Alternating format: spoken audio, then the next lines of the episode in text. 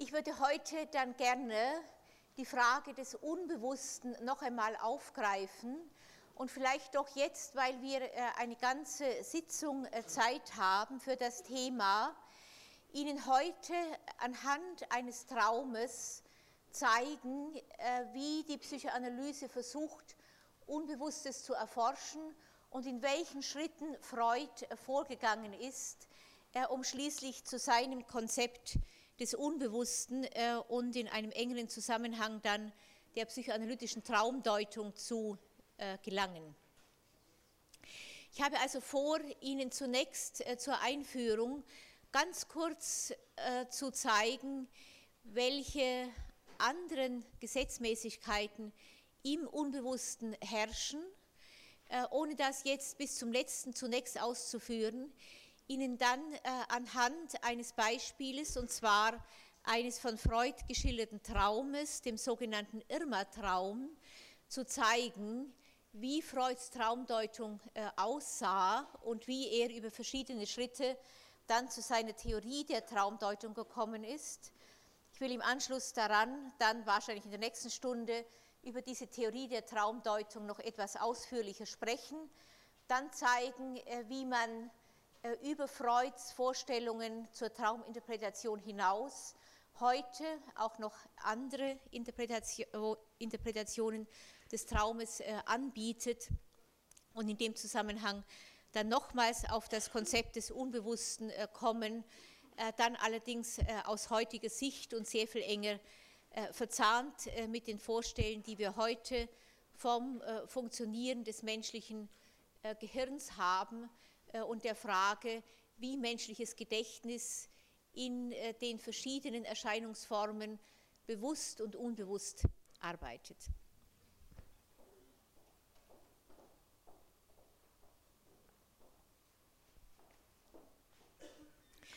Das Unbewusste oder besser vielleicht unbewusste Fantasien sind auf andere Weise strukturiert äh, als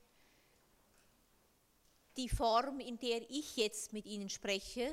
Das Unbewusste ist, wenn Sie so wollen, nach dem Primärprozess organisiert, im Gegensatz zum Sekundärprozess, der zum Beispiel einer solchen Vorlesung zugrunde liegt und mit dem sie als Erwachsene sich auch gegenseitig äh, verständigen. Wenn man also unbewusste Fantasien äh, erfassen will, unter anderem äh, in der Art und Weise, wie sich diese Fantasien in Träumen ausdrücken, muss man ein Stück verstehen, wie dieser Primärprozess sich äußert. Wir werden später sehen, dass das, was Freud über den Primärprozess sagt, etwas ist, äh, was man heute zuschreiben würde, auch äh, dem vorsprachlichen äh, Denken des Menschen, sodass, wenn ich jetzt versuche, zunächst als Primärprozess zu beschreiben, wie der Traum funktioniert ist, Sie vielleicht gleichzeitig ein Stück weiter denken können hin zu dem Brückenschlag, den ich sehr viel später versuchen werde zu ziehen, auf die Art und Weise, wie kleine äh, Kinder äh, denken, und zwar bevor sie äh, noch die Sprache und den damit gekoppelten Sekundärprozess voll zur Verfügung haben. Und wie auch im erwachsenen Menschen diese Art, ich nenne es jetzt mal des vorsprachlichen Denkens, ja nicht verschwunden ist, dadurch, dass wir die Sprache erlernt haben, sondern in verschiedener Form, unter anderem auch in Träumen, wiederkehrt. Dann allerdings, das werden Sie sehen, in vielfältiger Weise äh, gebrochen äh, durch eine andere Art des Denkens, die dem Sekundärprozess entstammt.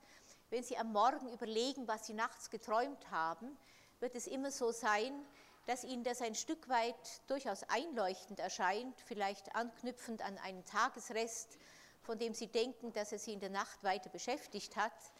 Dann plötzlich äh, kommen Elemente des Traumes, die man überhaupt nicht versteht, die unsinnig wirken dann kommt wieder äh, ein anderer Vorgang im Traum, der sehr viel stärker dem Denken nachgebildet erscheint, das Sie als Erwachsener haben. Äh, man kann das verstehen als äh, eine Möglichkeit, mit dem Erwachsenendenken im Traum die Dinge entsprechend abzubilden und dabei aber gleichzeitig immer wieder und an bestimmten Stellen eine Form des Denkens zu begegnen, die, ich sage es mal ganz global, aus früheren Zeiten stammt.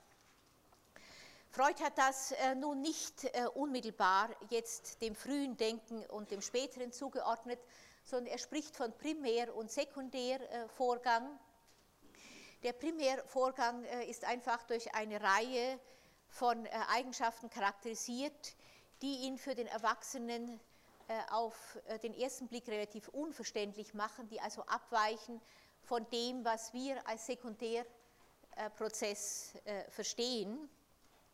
Der Sekundärprozess, der vor allem dadurch äh, ausgezeichnet ist, dass es darin Gegensätze gibt. Ich kann also sagen entweder oder.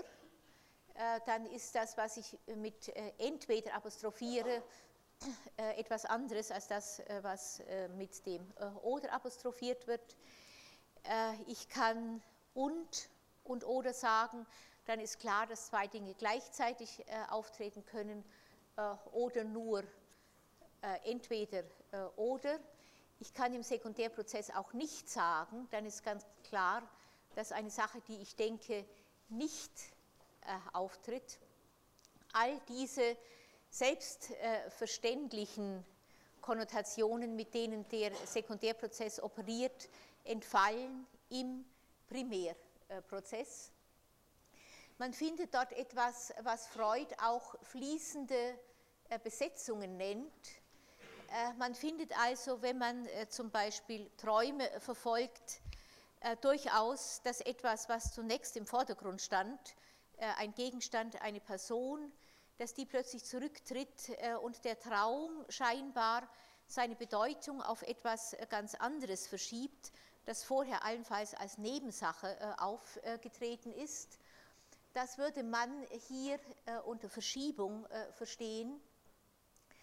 Äh, etwas anderes wäre dann noch die Verdichtung, wo in einem Gegenstand oder in einer Person, die im Traum äh, auftritt, äh, verschiedene Konnotationen so verdichtet sind, dass sie sich letzten Endes in einem Abbild, in einem Symbol darstellen.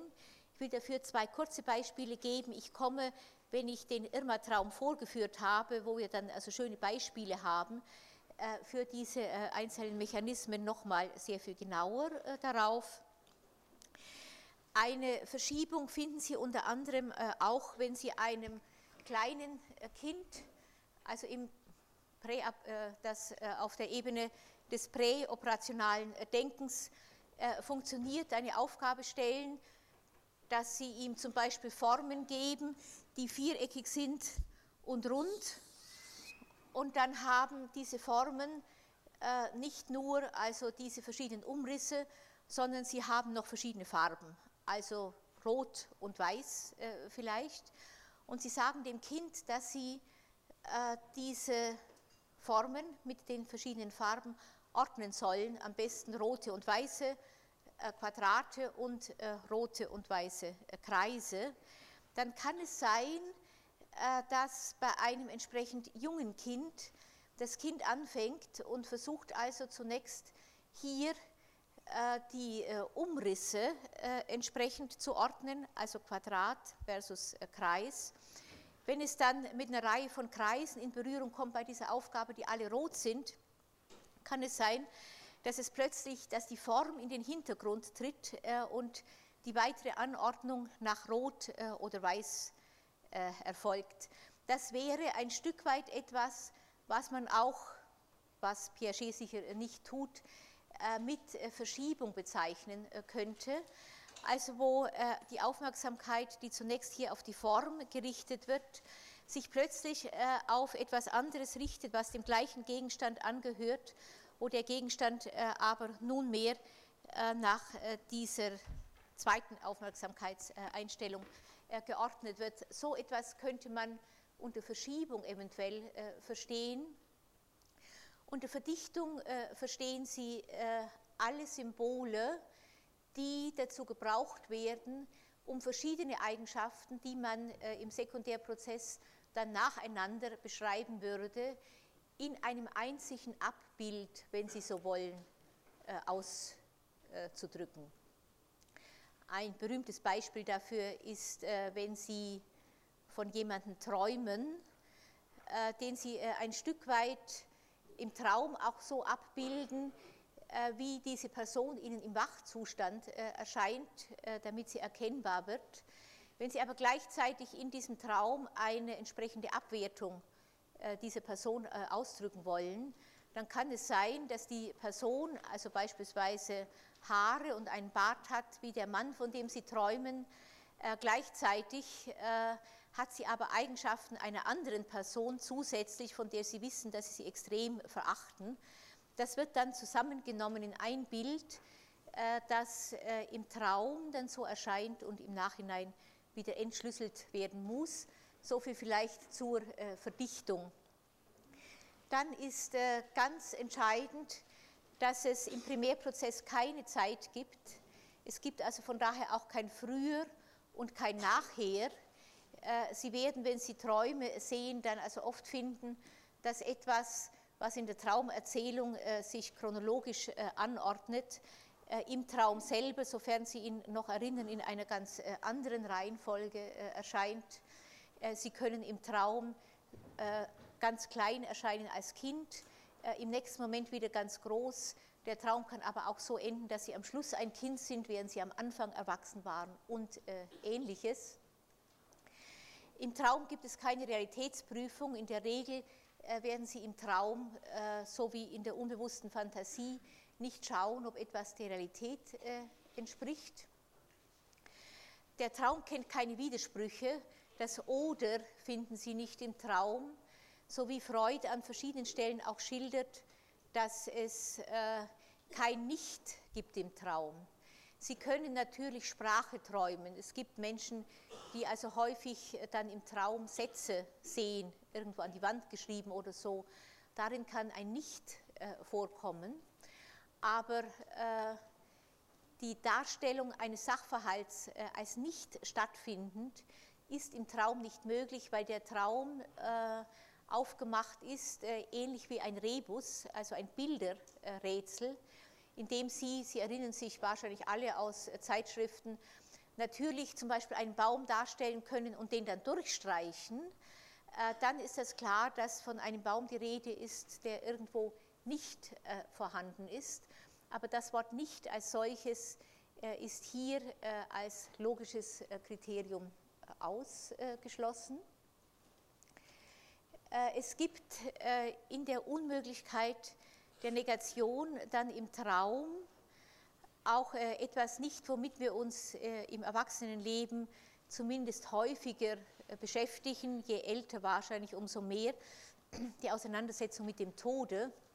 Freud hat ganz klar gesagt, dass das Unbewusste den eigenen Tod nicht voraussehen, nicht symbolisieren kann und dass es von daher im Menschen äh, offenbar keine Anlage gibt, sich äh, entsprechend auch vorzusorgen äh, oder die Folgen des Todes für die nächste Generation in irgendeiner Weise auf einer unbewussten Ebene abzubilden. Das Unbewusste ist, ich habe es schon gesagt, also auf einer ganz konkreten Ebene verstehbar es finden also Konkretisierungen statt, die wir im Sekundärprozess längst aufgegeben haben. Äh, ein Beispiel äh, oder das Beispiel, was ich in dem Zusammenhang bringe, stammt aus der Beschäftigung mit Schizophrenen, die auch, wenn sie schizophren sprechen, auf dieser Ebene der Konkretisierung sind dass wenn ich zum Beispiel sage, so kalt wie es draußen im Moment äh, ist und ich bin nicht warm angezogen, kann ich sagen, ich zittere wie Espenlaub.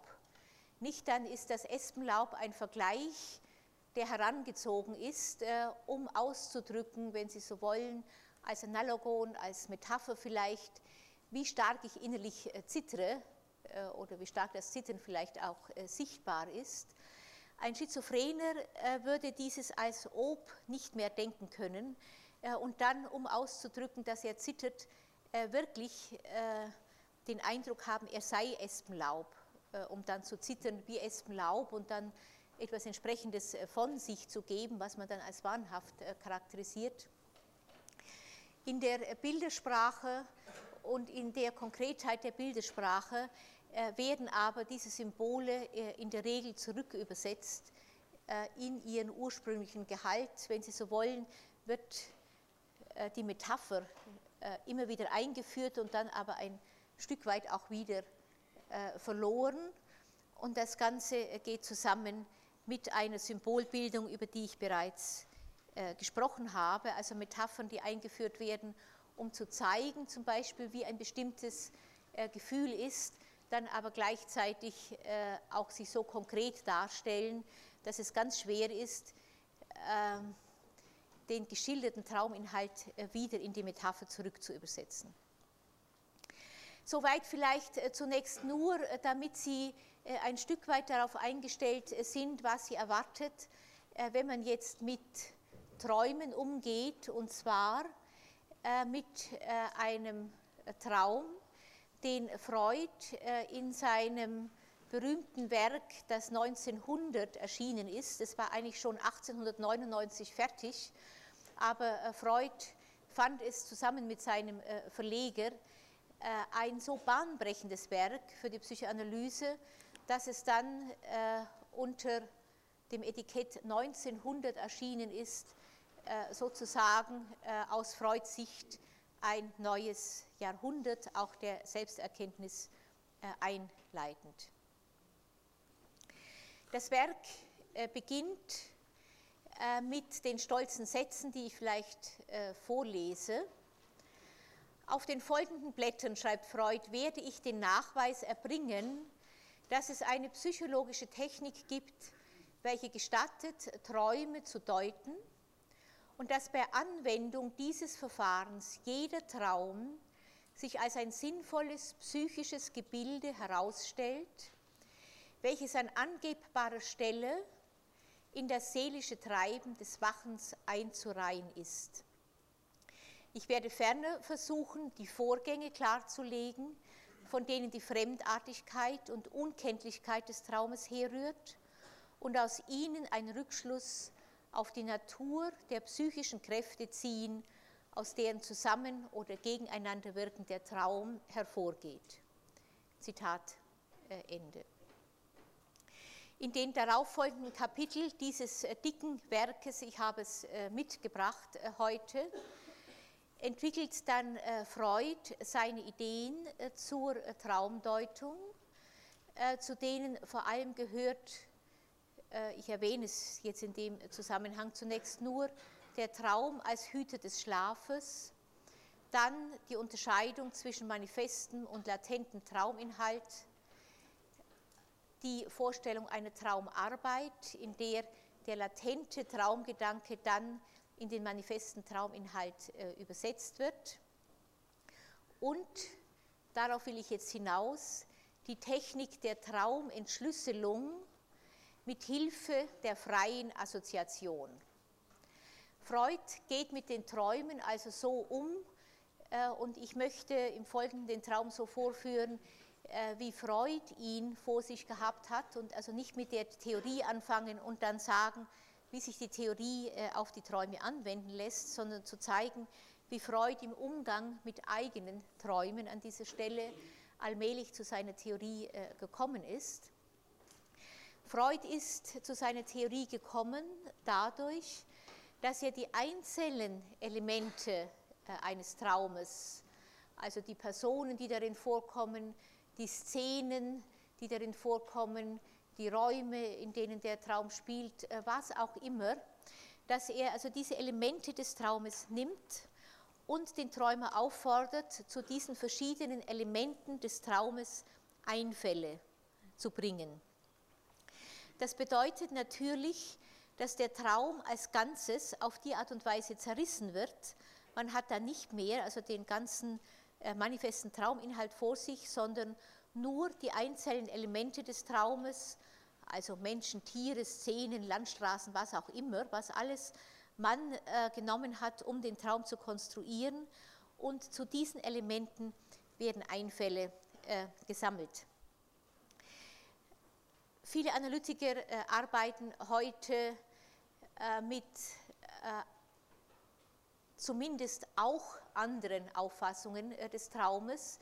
Ich selber äh, gehöre dazu, wo auch die Aneinanderreihung der verschiedenen Traumelemente, also wenn Sie so wollen, die Gestalt des Traumes, eine vielleicht sogar die wichtigste Information über den Träumer liefert. Aber wir sind jetzt noch bei der Frage, wie ein Traum entschlüsselt werden kann.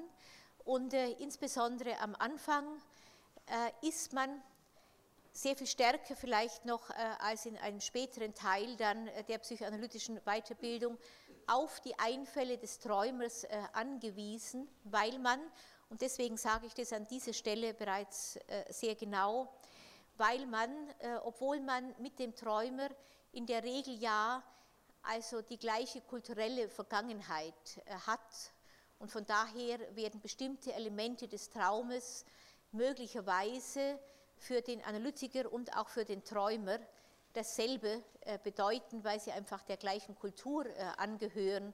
Wenn ich zum Beispiel von einem äh, Laden kaufe, in den ich hineingehe, um etwas zu kaufen, dann kann das also für beide, für Analytiker und Patient, das Gleiche bedeuten, nämlich etwas, was ich nicht habe, was in diesem Laden vorrätig ist, äh, die Frage, ob ich es dort finde, die Frage, ob ich den Preis bezahlen kann und ähnliches. Also insofern haben wir, Analytiker und Patient, die gleiche äh, Vergangenheit. Darüber hinaus wird aber zum Beispiel so ein Bild wie Kaufladen bei einem einzelnen Patienten noch so viele zusätzliche Bedeutungen haben, die aus seiner ganz eigenen Biografie entstammen, Möglicherweise haben seine Eltern oder seine Mutter einen solchen Kaufladen gehabt oder die Mutter hat, ich denke gerade an eine eigene Krankengeschichte, den Laden eröffnet äh, auf Wunsch des Vaters 14 Tage nachdem der Patient äh, geboren wurde. Das sind Dinge, die können Sie, wenn Sie den manifesten Traum hören, selbstverständlich nicht dazu assoziieren. Deswegen sind Sie auf die Einfälle des Träumers angewiesen. Und äh, weil das so ist, äh, wäre es unsinnig zu glauben, was viele auch heute immer noch tun, dass äh, Psychoanalytiker mit ihrer Art der Symbolsprache, die dann meistens eine sexuelle Symbolsprache ist, so wird einem das von vielen Laien angesonnen und manchmal ja auch gar nicht zu Unrecht, dass Psychoanalytiker mit dieser Art von Symbolkenntnis, die sie haben, die Träume entschlüsseln können und Psychoanalytiker also in der Lage sind, äh, Ihnen, wenn Sie Ihnen einen Traum äh, erzählen, dann etwas zu sagen über Ihre Persönlichkeit und über Ihre augenblickliche Lebenssituation. Diese Symboldeutungen gibt es in dieser Weise nicht.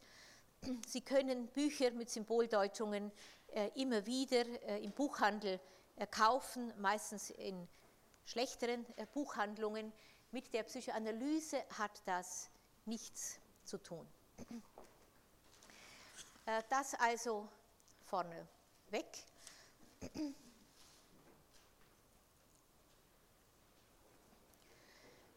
Freud selber hat, das sage ich vielleicht nochmal, sehr ausführlich in der Traumdeutung immer wieder äh, beschrieben, wie er den Traum in diese Einzelteile zerlegt äh, und den Patienten dann auffordert, Einfälle dazu zu bringen.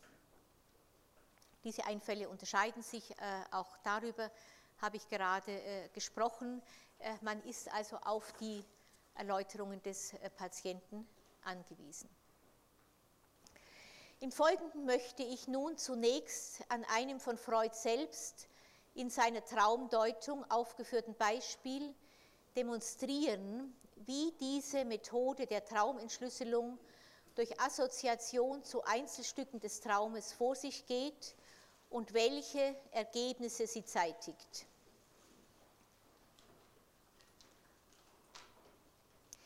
Das Beispiel psychoanalytischer Traumdeutung, äh, welches ich bringen möchte, stammt genau vom 23. Juli 1895.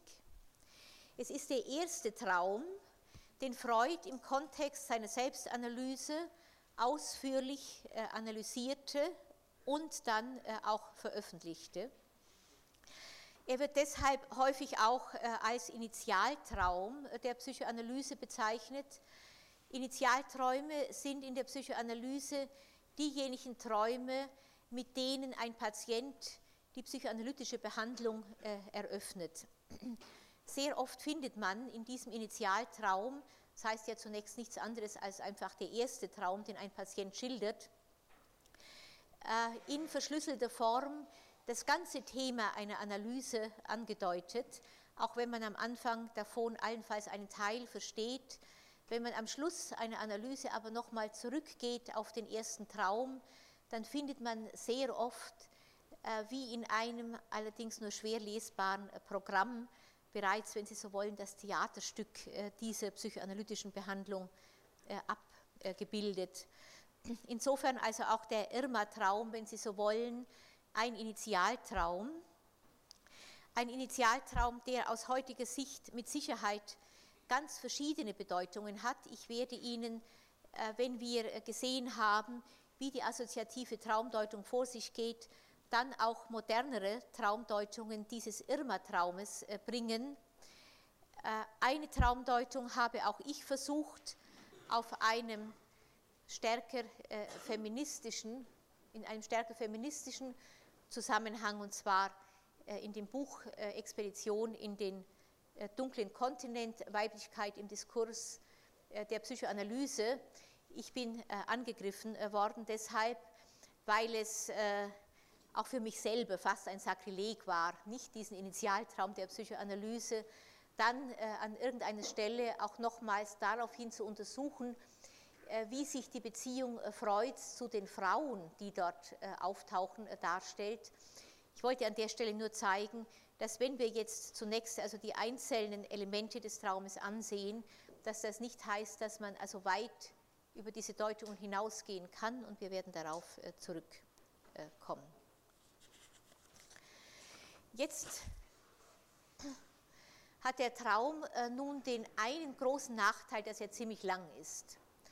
Und äh, ich habe auch versucht, den auf Folie zu schreiben, aber wenn man da hinten sitzt, äh, wird man die Folie da vorne nicht lesen können.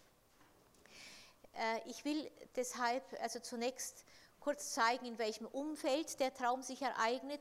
Das Umfeld ist insofern wichtig, weil man davon ausgehen äh, kann, dass wenn man nachts äh, etwas träumt, äh, dass die Traumgedanken, die in diesen Traum einfließen, irgendwo aufgerufen worden sind von dem, was am Tag vorher einen beschäftigt, vielleicht auch bedrängt hat.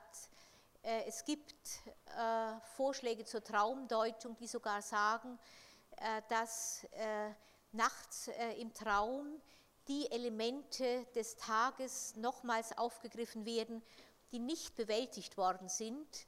Der Traum also so etwas sei wie ungelebtes Leben, aber nicht des ganzen Lebens, sondern einfach dessen, was noch lebendig ist äh, im Gedächtnis und jetzt neu aufgerollt äh, und vielleicht äh, anders dann angeordnet werden muss mit Hilfe des Traumes.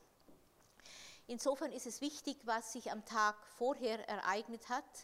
Und wenn man im Psychodrama, äh, manche wissen ja vielleicht, dass ich auch Psychodrama-Therapeutin bin und von daher auch die Möglichkeit habe, äh, Träume in, im Psychodrama, in der Psychodrama-Gruppe darzustellen. Im Psychodrama wird man es immer so machen, dass man die Darstellung eines Traumes anfängt in dem Zimmer, in dem der Traum geträumt war. Dieses Zimmer wird man darstellen äh, dann äh, innerhalb der Gruppe.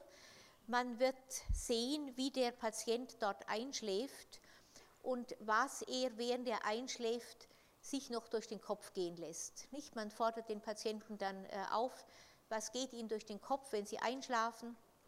Und dann sagt der Patient vielleicht, ich denk, denke nochmal äh, an meine Partnerbeziehung, ich denke daran, ob ich sie lösen soll, ich weiß nicht genau, äh, ob ich mich zu der einen oder zu der anderen Frau zuwenden soll. Äh, ich weiß nicht genau dieses oder jenes. Und dann ist er eingeschlafen Und dann kann man sich vorstellen, jedenfalls wird das im Psychodrama so dargestellt, und ich lade Sie auch gleich ein, sich den Irma-Traum in ähnlicher Weise auch visuell vorzustellen, als ob vor diesem schlafenden Menschen dann so etwas aufgehen würde wie ein Bühnenvorhang. Und was dann auf dieser Bühne dargestellt wird, ist letzten Endes äh, ein Versuch, diese unbewältigten Probleme äh, des Tages äh, in einer anderen Form, als es am Tag möglich war, wieder zu erleben, neu zu strukturieren und möglicherweise einer anderen Lösung zuzuführen. Deshalb der Tagesrest. Wenn man Patienten dann fragt, was sie geträumt haben, dann sagen sie oft, ach, nichts Besonderes, ich habe nur das, was am Tag war, einfach noch in die Nacht mit hineingenommen. So äh, funktionieren Träume nicht, weil es ganz unsinnig wäre, äh, wenn man etwas, womit man sich schon den ganzen Tag beschäftigt hat, wenn man sich in der Nacht schlichtweg mit anderen Mechanismen weiter damit beschäftigen äh, würde. Äh, das wäre ein Überfluss, äh, den in der Regel das menschliche Gedächtnis in dieser Weise nicht liefert, sondern man kann davon ausgehen, dass die Traumarbeit nachts einem anderen Zweck dient, aber die Tagesreste sind mit hineingenommen mit der Frage, die sie zum Teil äh, beinhalten, zum Teil aber auch nur mit dem, was einem am Tag begegnet ist. Und wenn das, was einem am Tag begegnet ist, äh, geeignet ist, das abzubilden, was im Traum äh, dann zum Vorschein kommt, dann wird man die Tagesreste auch in den Bildern wiederfinden des Traumes. Wie ist also das Umfeld des Irma-Traumes hier?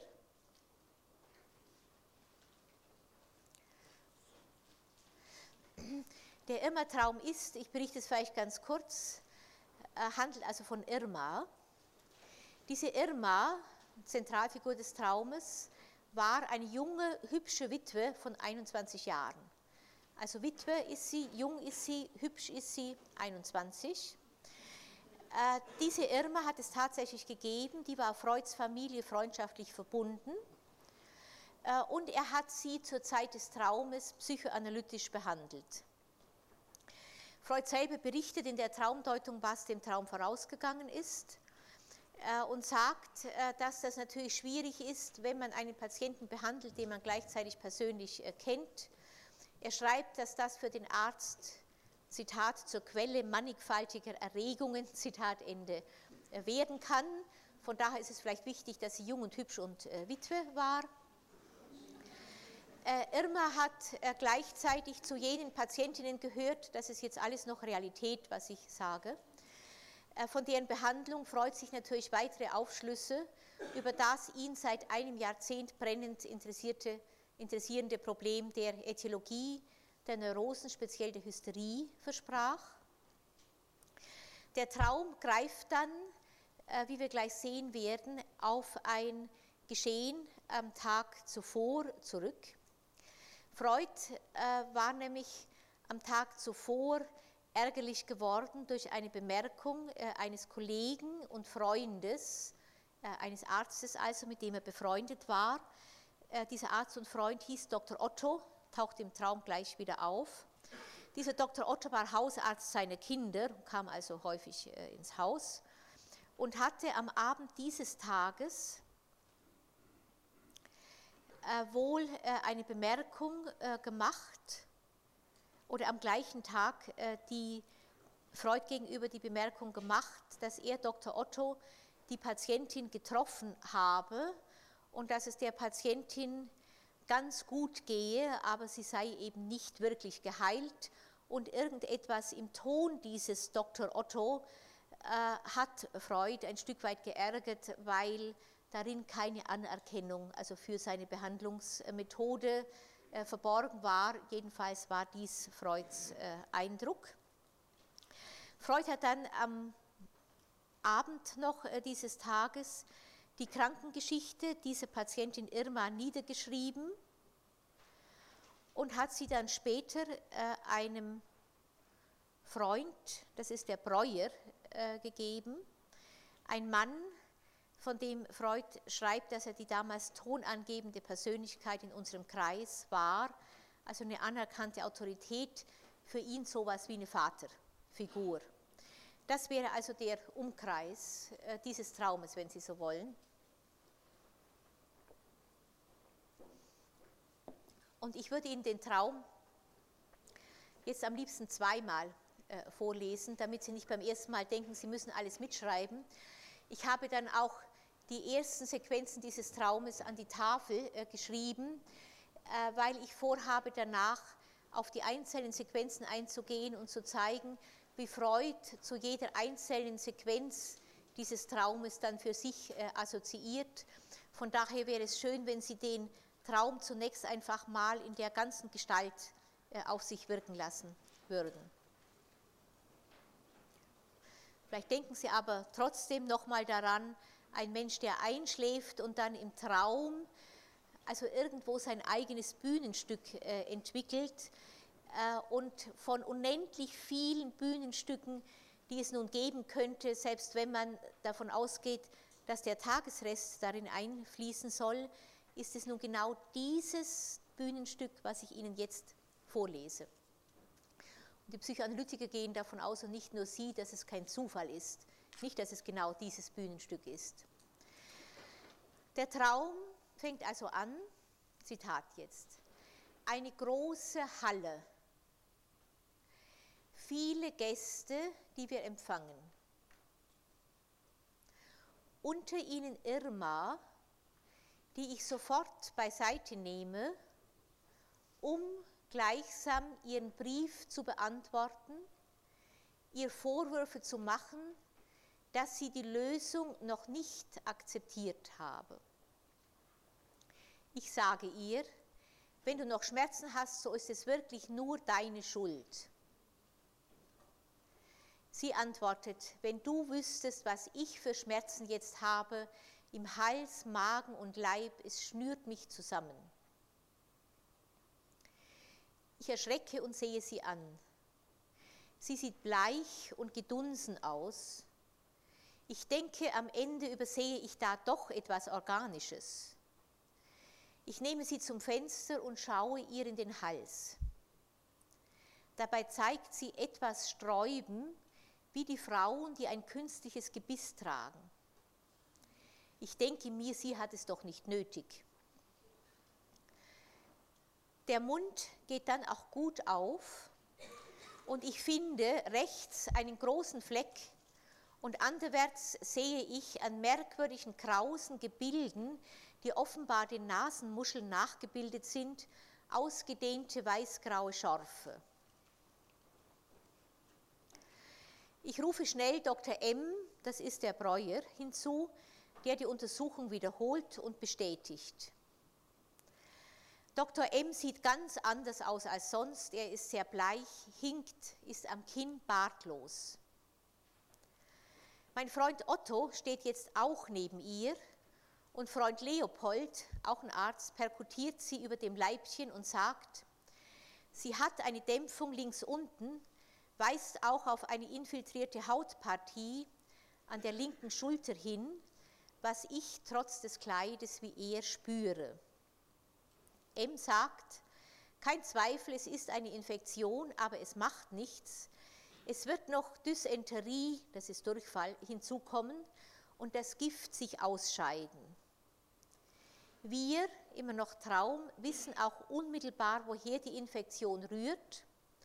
Freund Otto hat ihr unlängst als sie sich unwohl fühlte, eine Injektion gegeben mit einem Propylpräparat, Propylen, Propionsäure, Trimethylamin, dessen Form ich fettgedruckt vor mir sehe. Man macht solche Injektionen nicht so leichtfertig, leichtfertig. Wahrscheinlich war auch die Spritze nicht rein. Zitat Ende.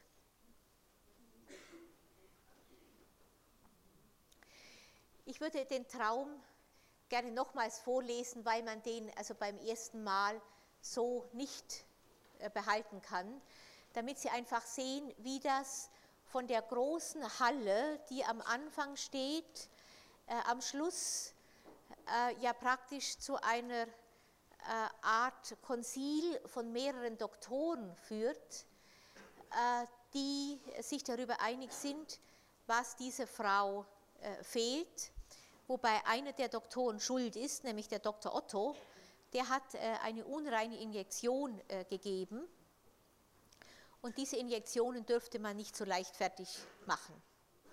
Das ist sozusagen also das Band, das sich zwischen der Eingangsszene und dem Schluss spannt. Und ich lese es, also wenn es Ihnen recht ist, einfach nochmals vor, damit es deutlicher wird.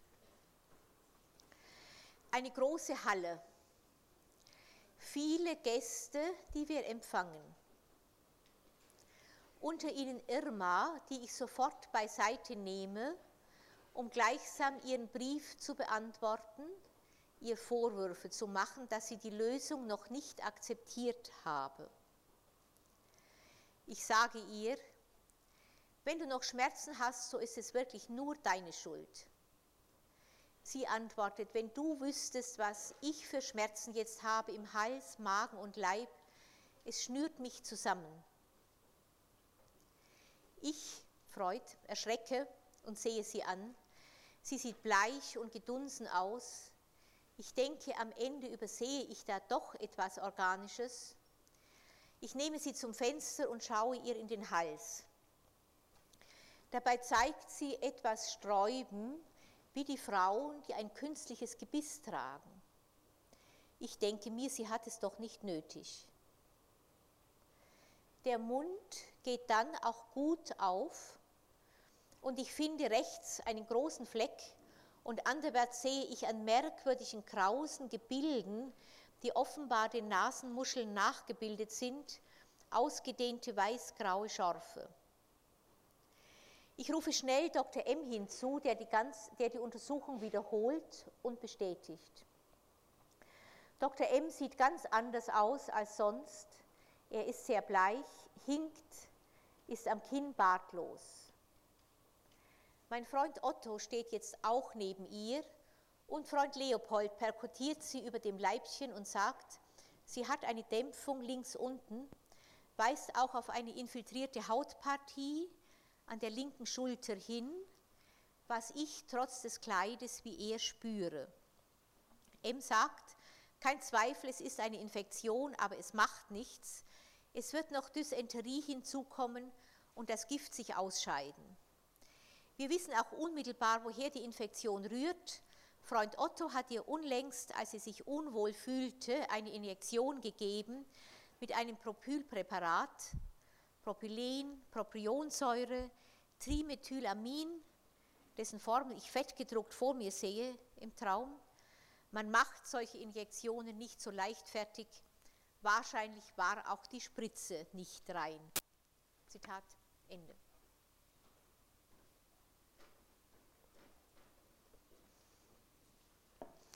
Ich würde jetzt gerne, äh, so wie auch angekündigt, einfach äh, zumindest also den ersten Teil der Elemente des Traumes, ganz ähnlich wie Freud das getan hat, äh, in seinem Buch äh, aufgreifen und einfach einmal zeigen, was Freud aus seiner ganz persönlichen Erinnerung heraus zu den einzelnen Elementen des Traumes äh, gesagt hat. Und wir können dann schauen, wie weit Freud äh, mit dieser Art, also seine eigenen Assoziationen zu den Traumelementen kommt. Ich werde dann beim nächsten Mal äh, den gleichen Traum äh, nochmals analysieren, sehr viel kürzer, mit Interpretationen anderer, später geborener Analytiker, die dann Freuds weiterentwickelte Theorie der Psychoanalyse aufgegriffen haben äh, und diesen Traum noch ganz andere Bedeutungen äh, unterstellt haben. Man sieht bereits hier, dass es für einen Traum niemals nur eine Deutung gibt. Es gibt immer mehrere Deutungen, die auch auf verschiedenen Ebenen angesiedelt sind. Jetzt wird es darauf ankommen, zunächst zu sehen, wie die Traumdeutung, die Freud äh, vorschlägt, äh, funktioniert. die Halle, viele Gäste, die wir empfangen. Freud berichtet dazu, äh, dass sie, also die Familie Freud, äh, in dem Sommer, wo der Traum äh, geträumt wurde, in einem Haus wohnten, das ehemals zu einem Vergnügungslokal bestimmt war und von daher ungewöhnlich hohe hallenförmige Räume hat. Äh, der Traum sei wahrscheinlich äh, auf dieses Haus äh, gefallen, weil wenige Tage nach dem Traum seine Frau Geburtstag haben sollte. Und an diesem Tage, wo der Traum nachts geträumt wurde, hatte die Frau die Erwartung ausgesprochen, dass zu dem Geburtstag mehrere Freunde, darunter auch die Irma, eingeladen werden sollte. Der Traum, so Freud, antizipiert also diese Situation. Es ist der Geburtstag meiner Frau und viele Leute, darunter Irma, werden von uns als Gäste in der großen Halle dieses Wohnhauses, Bellevue heißt das Wohnhaus, äh, empfangen. Das Haus, in dem die Familie Freud äh, in diesem Sommer wohnt. Das ist also Freuds Assoziation. Zur Halle sagt er, das erinnert äh, an die Halle des Wohnhauses, in der wir wohnen, an unseren Plan, in dieser Halle in der nächsten Zeit einen großen Empfang zu geben, zu dem auch die Irma und andere Freunde, wahrscheinlich auch der Dr. Äh, Otto, äh, kommt. Und dass, dass der Geburtstag seiner Frau ist. Man kann im Hinterkopf haben, nicht, also je genauer man äh, eine solche ja zunächst relativ unauffälligen Einleitungssatz äh, anschaut, äh, desto mehr sieht man bereits in diesem Einleitungssatz. Also dass Freud hier, ich habe ja Freuds eigene Traumdeutung, zum Beispiel sagt, dass diese Hallen, in denen jetzt der Geburtstag gefeiert wird, früher einmal ein Vergnügungslokal waren, was sie jetzt aber offenbar nicht mehr sind, weil die Familie Freud darin wohnt äh, und jetzt äh, der Geburtstag äh, der Frau gefeiert wird. Man kann also zu solchen Assoziationen natürlich schon weiter assoziieren. Freud nimmt jetzt äh, als zweite Äußerung dieses Traumas, äh, Traumas dieses Traumes äh, auf, ich mache Irma Vorwürfe, dass sie die Lösung nicht akzeptiert hat, ich sage, wenn du noch Schmerzen hast, ist es deine eigene Schuld. Das, sagt Freud, hätte ich ihr auch im Wachen äh, sagen können. Ich habe es ihr vielleicht sogar äh, gesagt. Äh, ich hatte damals nämlich die Meinung, dass es also an ihr läge, meine Deutung für ihre hysterischen Symptome zu akzeptieren, weil dann die Symptome weggegangen wären er schildert später, dass er diese Meinung dann äh, in späteren Jahren nicht mehr hatte.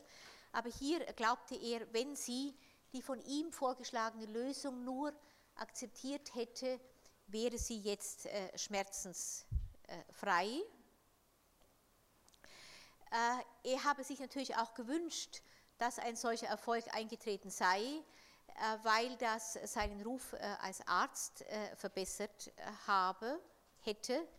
Äh, in dem Falle und dass er vor allem dann natürlich ganz klar hätte sagen können, dass wenn sie nun doch noch Schmerzen hat, dass er nicht schuld ist an ihren Schmerzen, weil er ja für ihre hysterischen Symptome die richtige Therapie äh, gefunden hat.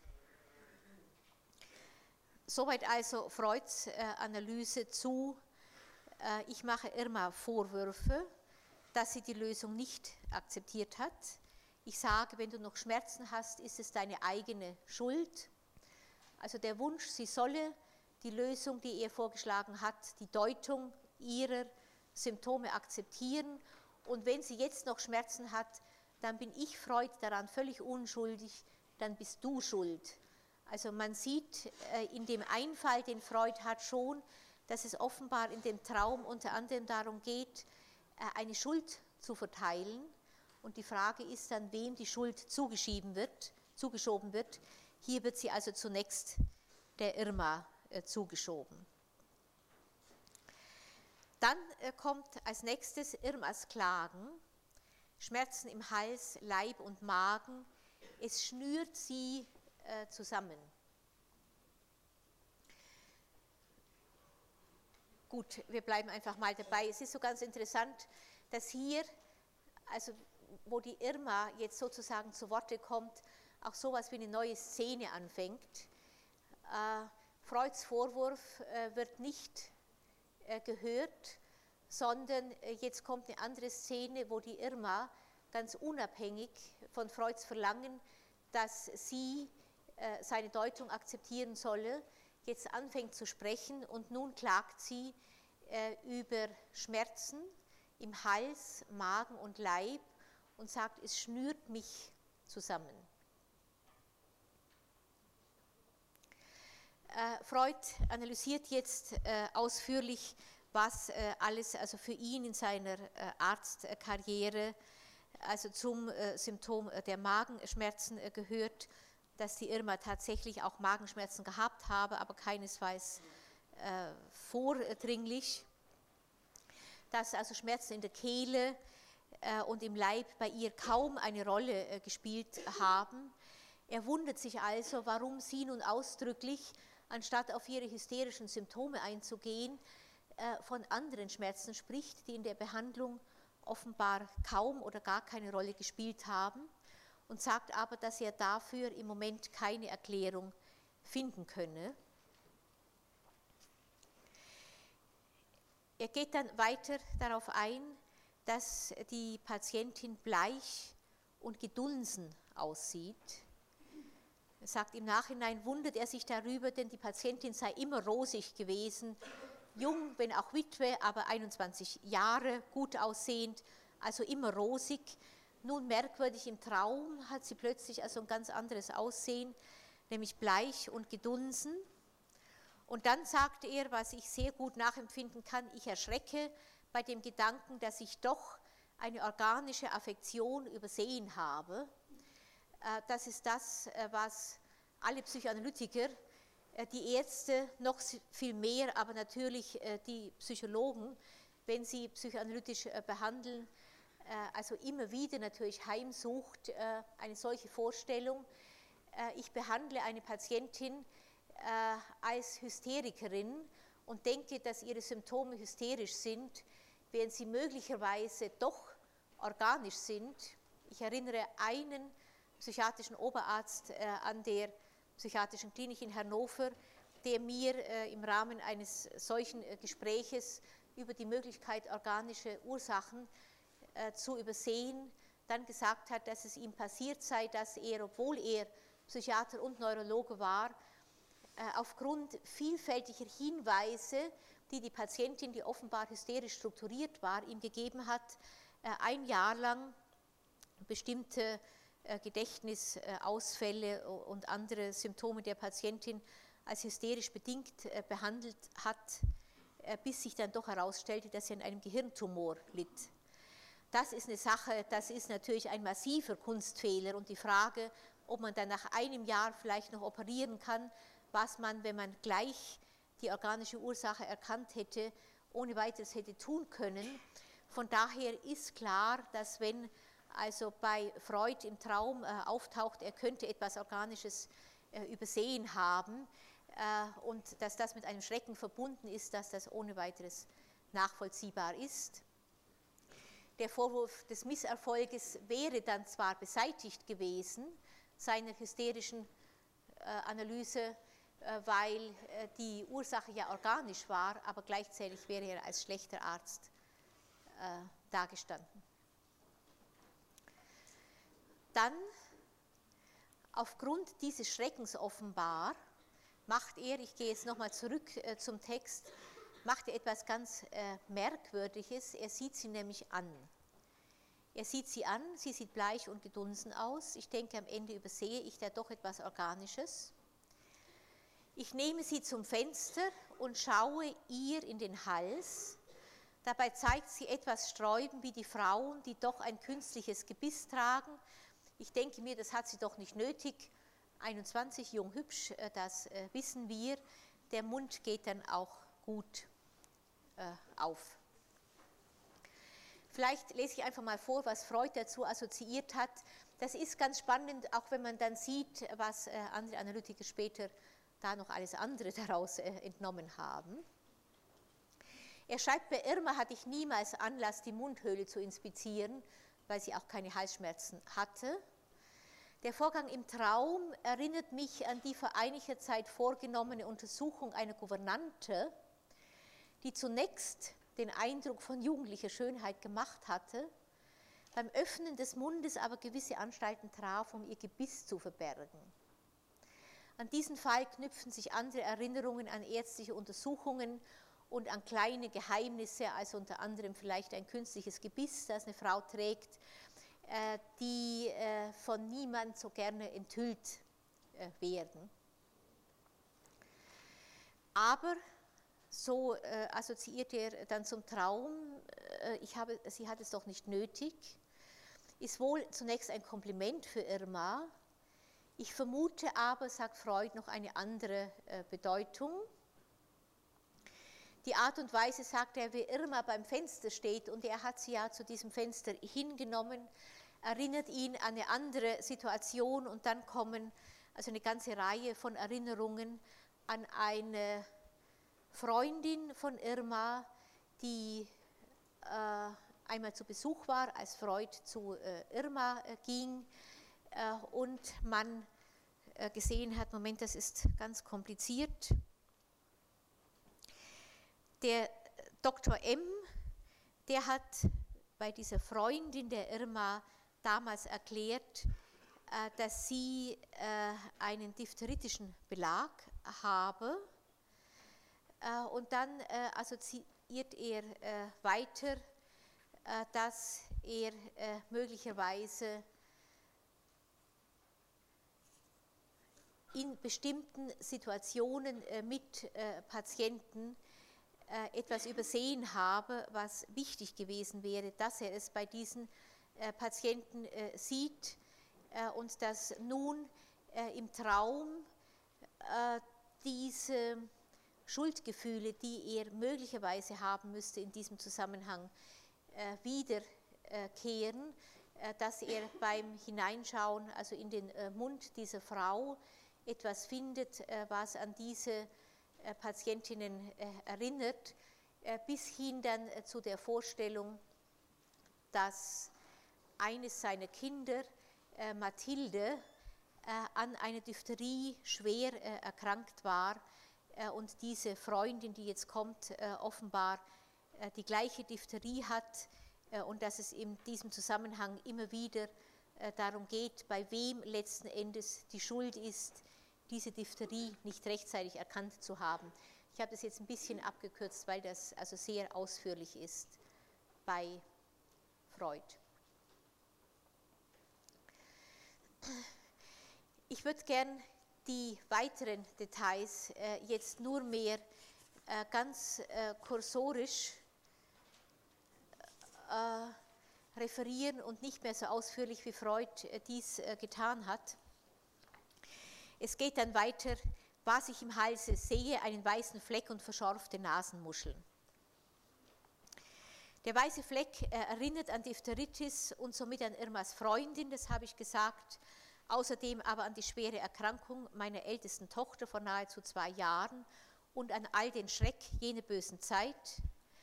Die Schorfe an den Nasenmuscheln mahnen an eine Sorge um meine eigene Gesundheit, ich gebrauchte damals häufig Kokain.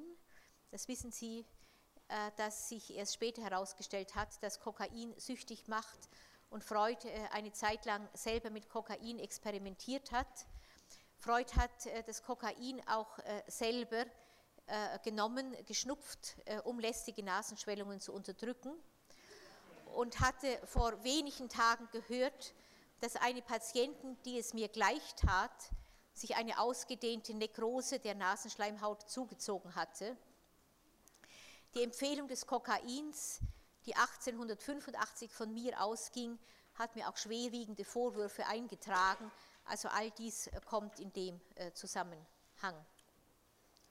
Äh, oder ich gebrauche jetzt die Zusammenstellung von Köhler in seinem Buch über die Psychoanalyse, den ich hier schon häufiger zitiert habe, zum schnellen Herbeirufen von Dr. M.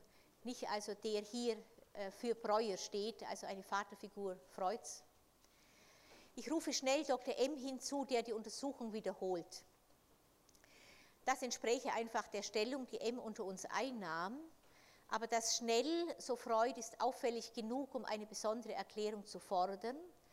Es erinnert mich an ein trauriges ärztliches Erlebnis. Ich hatte einmal durch die fortgesetzte Ordination eines Mittels, welches damals noch als harmlos galt, Sulfonal, eine schwere Intoxikation bei einer Kranken hervorgerufen und wandte mich dann eiligst an einen erfahreneren, älteren Kollegen um Beistand. Dass ich diesen Fall wirklich im Auge habe, wird durch einen Nebenumstand erhärtet. Die Kranke, welche der Intoxikation erlag, führte denselben Namen wie meine älteste Tochter. Ich hatte bis jetzt niemals daran gedacht, jetzt kommt es mir beinahe wie eine Schicksalsvergeltung vor, ich sollte, als sollte sich die Ersetzung der Personen im anderen Sinne fortsetzen, diese Mathilde für jene Mathilde Aug um Aug, Zahn um Zahn. Also alles geht weiter um den Vorwurf mangelnder ärztlicher Gewissenhaftigkeit. Köhler sagt dazu weiter, nichts in diesem Traum bleibt ohne Bezug zu Inhalten von Freuds Wachbewusstsein. Zum Beispiel führt, und darauf will ich jetzt kommen, das Injektionspräparat, ich habe es hier äh, angeschrieben, äh, Trimethylamin, assoziativ äh, in Freuds Schilderungen auf die Sexualität und die Tatsache, dass bei Irma als jugendliche Witwe ihr reduziertes Sexualleben möglicherweise auch eine Ursache am Misslingen der Kur äh, darstellt. Vielleicht kann ich das doch noch ganz kurz äh, zeigen. Freud wundert sich, warum dieses Trimethylamin, also wirklich geschrieben als Formel in dem Traum vor ihm steht. Er sagt, das Gedächtnis muss eine große Anstrengung gemacht haben, also diese Formel sogar im Traum äh, abzubilden und sagt, worauf führe ich denn nun Trimethylamin zurück? Und er sagt, äh, Trimethyl, äh, Moment, wie ist es? Trimethylamin erinnert mich an ein Gespräch mit einem anderen Freund, äh, nämlich Breuer ist das, äh, das wissen wir heute, äh, mit dem äh, Freud lange Zeit ja korrespondiert hatte. Und dieser Breuer, der Hals-Nasen-Ohrenarzt übrigens war, hatte ja nun äh, einige aus unserer heutigen Sicht sicher merkwürdige Ideen zur Sexualchemie, äh, in der unter anderem äh, Trimethylamin eine besondere Rolle spielte. Die Idee äh, Breuers war, dass Trimethylamin Freud also im Traum auf die Sexualität geführt hat, und zwar auf jenes Moment, dem ich für die Entstehung der nervösen Affektionen, welchen ich heilen will, die größte Bedeutung beilege.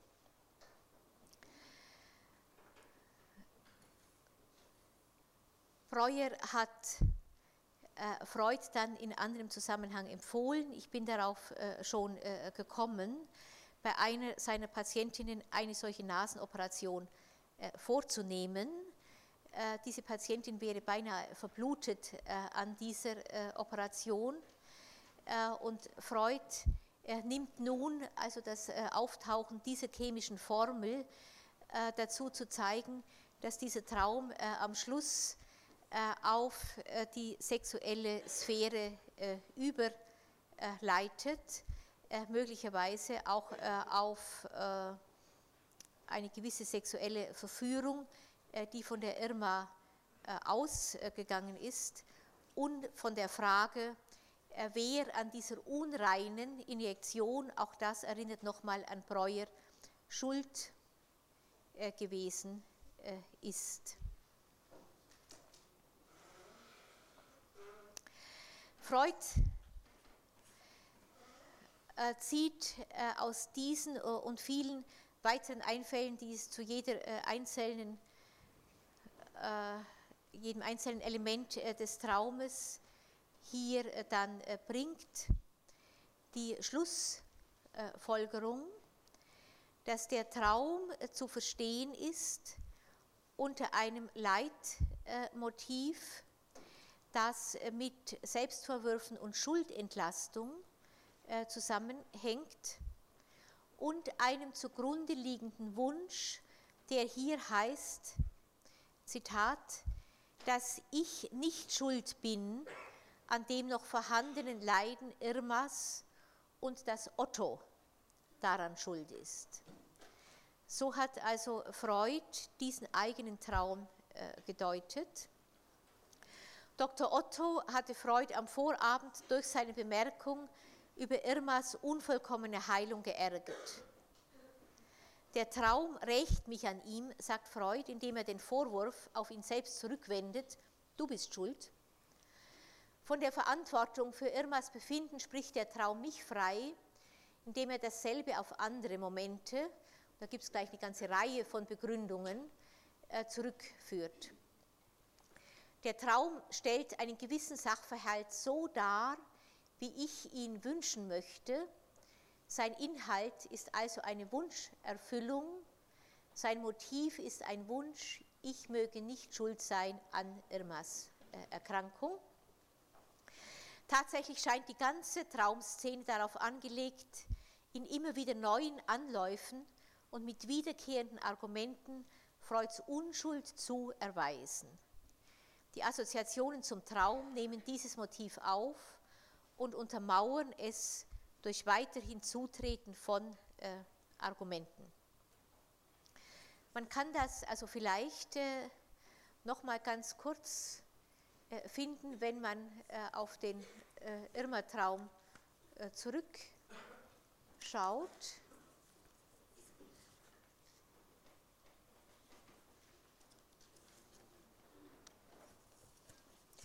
Da geht es äh, tatsächlich äh, von Anfang bis Ende, also von der Idee, dass er immer sagt, äh, du bist äh, schuld daran, dass er, als sie dann sagt, wie ihre Schmerzen sie zusammenschnüren, ihr in den Hals schaut und dann sieht, also trotz ihres Sträubens, dass es in ihrem Körper Dinge gibt, äh, die offenbar also genauer diagnostiziert äh, werden äh, müssten, dass er dann also zunächst den Dr. M, also den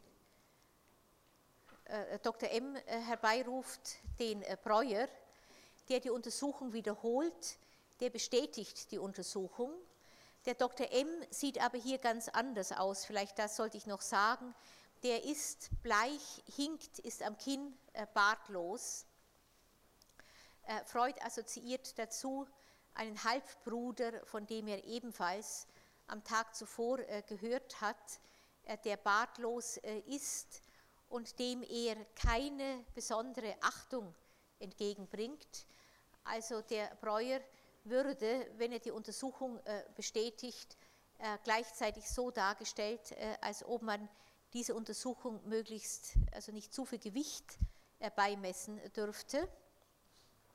Dann kommt Freund Otto, dann kommt Freund Leopold, also lauter Ärzte, die untersuchen sie jetzt, äh, finden äh, alle möglichen Auffälligkeiten äh, an ihrem äh, Körper und sagen aber dann, es ist eine Infektion, also für eine Infektion äh, kann Freud ja nichts. Dann kommt wörtlich, es macht nichts. Es wird noch Durchfall hinzukommen.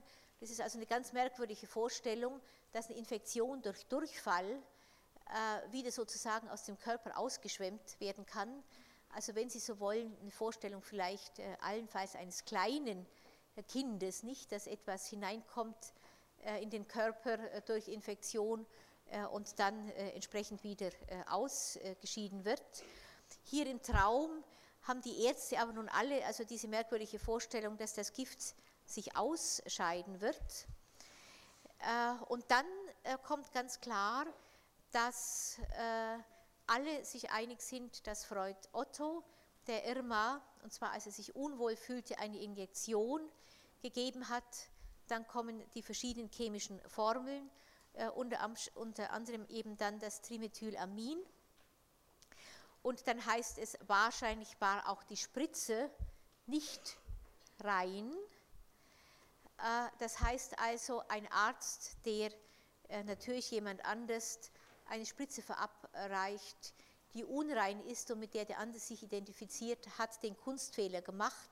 Und Freud geht davon aus, dass dieses Herüberschieben äh, seiner Schuld oder der Schuld, die er im Traum spürt, auf den Freund Otto, über den er sich ohnehin schon geärgert hat, weil der ihn angeklagt hat, äh, das Motiv dieses Traumes ist.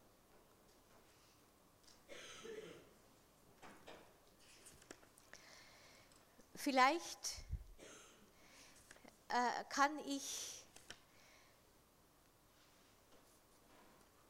an dieser Stelle aber doch noch, weil wir ein bisschen Zeit haben, äh, fortfahren und zeigen, äh, wie nachfolgende Analytiker diesen Traum von Freud aufgegriffen haben und ganz klar, denke ich, herausgestellt haben, dass die Deutung unvollständig war und dass er sie wahrscheinlich sogar äh, absichtlich aus Diskretionsgründen äh, zurückgehalten äh, hat. Die Analyse bleibe außerdem, so sagen die nachfolgenden Analytiker, es gibt eine ganze Reihe, die diesen Traum weiter untersucht haben, in einer aktuellen und relativ unanstößigen Wunscherfüllung stecken anstatt sich wirklich zu dem infantilen Wunsch vorzuarbeiten, von der Freud äh, im Lauf seiner Traumdeutung immer stärker äh, gemeint hat, dass ein abgewehrter infantiler Wunsch der, das eigentliche Motiv des Traumes sei. Der Wunsch Dr. Otto und nicht er selbst möge schuld sein an der ausbleibenden Heilung der Patientin erfüllt diese Bedingung nicht. Freud selbst deutet an mehreren Stellen an, dass er sich über verschiedene Weiterungen seines Irma-Traumes durchaus im Klaren sei, sie jedoch nicht der äh, Öffentlichkeit preisgeben wolle. Was nachfolgende Analytiker gedeutet haben, bleibt von daher natürlich ein Stück weit auf Vermutungen angewiesen. Jetzt ist man schon an dieser Stelle der psychoanalytischen Traumdeutung, wo der Patient selber dann nicht mehr sagen kann, Sie vermuten etwas zu Recht. Trotzdem weiß man natürlich äh, aus Freuds Biografie eine ganze Menge seiner Lebensumstände, äh, unter anderem. Und das äh, erfahren wir von Eisler, den ich hier noch kurz zitieren will. Wir erfahren von Eisler, dass Irmas Traum geträumt wurde im neunten Jahr der Ehe Freuds in den vier Jahren zuvor, also 1891, 1892 und 1893, hatte Freuds Frau drei Kinder zur Welt gebracht. Äh, die Schwangerschaft von 1895 war ungeplant. Aus diesen Umständen dürften sich eine Fülle von Gründen zur Besorgnis ergeben haben, wenn Interpreten des Traumes von Irmas Injektion Freuds Sorge um eine Patientin besonders hervorheben, dann war Martha Freuds Frau jene Patientin. Da sieht man also wieder ein Stück die Verdichtung, nicht, dass die Irma offenbar noch für jemand anders steht, der hier nicht abgebildet wird, aber die Irma taucht, taucht auf äh, in einem Zusammenhang in der Halle, in der der Geburtstag der Frau, also von Freuds Frau, äh, gefeiert äh, werden soll. Äh, Geburtstag ist natürlich auch äh, der Tag der Entbindung und es ist ein Raum, eine Halle, in der man früher zum Vergnügen ein- und ausgehen äh, konnte, als es noch eine Vergnügungsstätte war. Jetzt nach so vielen Entbindungen ist das Ein- und Ausgehen in dieser Halle, die dann also eher natürlich eine Assoziation dann zur Vagina äh, irgendwo äh, doch äh, einnimmt, mit sehr viel mehr Schwierigkeiten verbunden. Und man könnte, um mal noch einen Bogen zu ziehen, zu der unreinen Injektion, die gegeben wurde, äh, am Schluss des Traumes erwähnt, und zwar zu einer Zeit, äh, als äh, Irma sich unwohl fühlte, vielleicht äh, äh, ein Stück schon in der Einleitung die Vorstellung mit beinhalten, dass vielleicht der Versuch eines Coitus interruptus oder die Vorstellung, also während der Periode der Frau den Geschlechtsverkehr zu vollziehen, aus der Vorstellung, dass in dieser Zeit eine Schwangerschaft weniger möglich sei, dass das in die Vorstellung der unreinen Injektion äh, mit hineingekommen äh, ist. Aus dem Briefwechsel mit Vlies wissen wir, dass Freud seiner Frau eine kontrazeptive äh, Methode als Lösung vorgeschlagen hatte, die diese jedoch nicht akzeptierte. Die Frau im Traum zeigt viele Merkmale einer Schwangeren, Schmerzen im Leib, gedunsenes Gesicht, eine Venenentzündung, die Frau, die Freude an seine Frau erinnert, die in einer Schwangerschaft an Venenstauungen gelitten hatte, so schreibt er an Vlies. Die Venenentzündung äh, ist jedoch die Folge davon, dass die Spritze nicht rein war, ein bedeutsames Traumelement. Freud war stolz, dass er einer älteren Dame zwei Jahre lang Injektionen gegeben hatte, ohne, wie er sagt, ein einziges Infiltrat gemacht zu haben. Und Zitat weiter, es ist freilich meine beständige Sorge, ob die Spritze auch rein ist, heißt es dann aufschlussreich weiter im Text. Dieses Mal aber war trotz beständiger Sorge die Spritze verunreinigt gewesen und Martha war äh, schwanger geworden, so äh, Eisler. Der Arzt im Traum, nämlich Breuer, sagt dann, kein Zweifel, es ist eine Infektion, aber es macht nichts. Es wird noch Dysenterie Durchfall hinzukommen und das Gift sich ausscheiden, ist dies nicht der Arzt, so Eisler, der feststellt, es ist ohne Zweifel eine Schwangerschaft, aber eine starke Arznei wird es zu einem Abort äh, kommen lassen, äh, so wie übrigens die Patientin Anna O. von Breuer eine Scheinschwangerschaft entwickelt hatte äh, und keine wirkliche Schwangerschaft. Auch das Thema, dass man eine organische Ursache der Beschwerden übersehen haben könnte, deutet in die gleiche Richtung. Freud wäre es sicher ungleich lieber gewesen, wenn sich die Schwangerschaft seiner Frau als eine Scheinschwangerschaft herausgestellt hätte, also keine organische Ursache gehabt hätte. Der Mund von Irma, der untersucht wird und sich nicht ohne weiteres nur mit Widerstand öffnet, und danach heißt es aber, der Mund geht dann wieder erwarten äh, gut äh, auf, gewinnt hier eine starke assoziative Nähe zum Muttermund. Das gleiche gilt für die beobachteten Veränderungen in Mundhöhle und Hals. Wir könnten auch hier von einer Verlagerung, also von der Vagina vom Muttermund, also in eine andere Körperhöhle nach oben sprechen. Freud trifft dort auf merkwürdige Krause, den Nasenmuscheln nachgebildete Gebilde, ausgedehnte weißgraue Schorfe, eine Assoziation zum weiblichen Genitale, die umso näher liegt, äh, als Trimethylamin äh, von äh, Vlies eingeführt wurde als ein Stoff, der eng mit dem Sexualstoffwechsel in Zusammenhang hängt. Eine Assoziation, äh, die dann zu der Nasenoperation äh, führte, die auf Freuds Vorschlag von Vlies bei einer anderen Patientin vorgenommen wurde. Auf diesem Hintergrund äh, gewinnt der Traum nun eine gänzlich andere Bedeutung. Äh, das Thema der Schuldentlastung bleibt auch hier. Der Wunsch ist hier jedoch ein anderer, sicherlich weit anstößiger, nämlich, dass es doch ein anderer gewesen sein möge, der Martha geschwängert habe, oder viel wahrscheinlicher noch, dass das Gift sich wieder aus ihrem Körper äh, entfernen. Äh, mit diesem letzten Satz, dass das Gift sich wieder entferne, ist man eng an Freuds Wunsch, die Sorge, wie äh, ein weiteres Kind geboren und aufgezogen werden kann, möge sich als Schein erweisen. Man ist aber auch an der vielleicht weniger verständlichen Tatsache, dass im Traum offenbar auftaucht ein anderer, er möge äh, der Verursacher der äh, Schwängerung äh, sein. Etwas, was man sich vorstellen kann, was Freud ja nicht ohne weiteres er gewünscht haben kann im Zusammenhang äh, mit seiner eigenen Frau. Das wäre der Weg, den wir dann das nächste Mal begehen wollen, nämlich zu zeigen, wie sich hinter dieser Eislerschen Traumdeutung, die ich jetzt gegeben habe, in einem weiteren Schritt eine infantile, ein infantiler Wunsch äh, verbirgt, der dann die Frage des anderen Vaters äh, erklären kann und wie man über diesen Schritt dann zu Freuds Theorie des Traumes kommt, die ich das nächste Mal darstellen werde.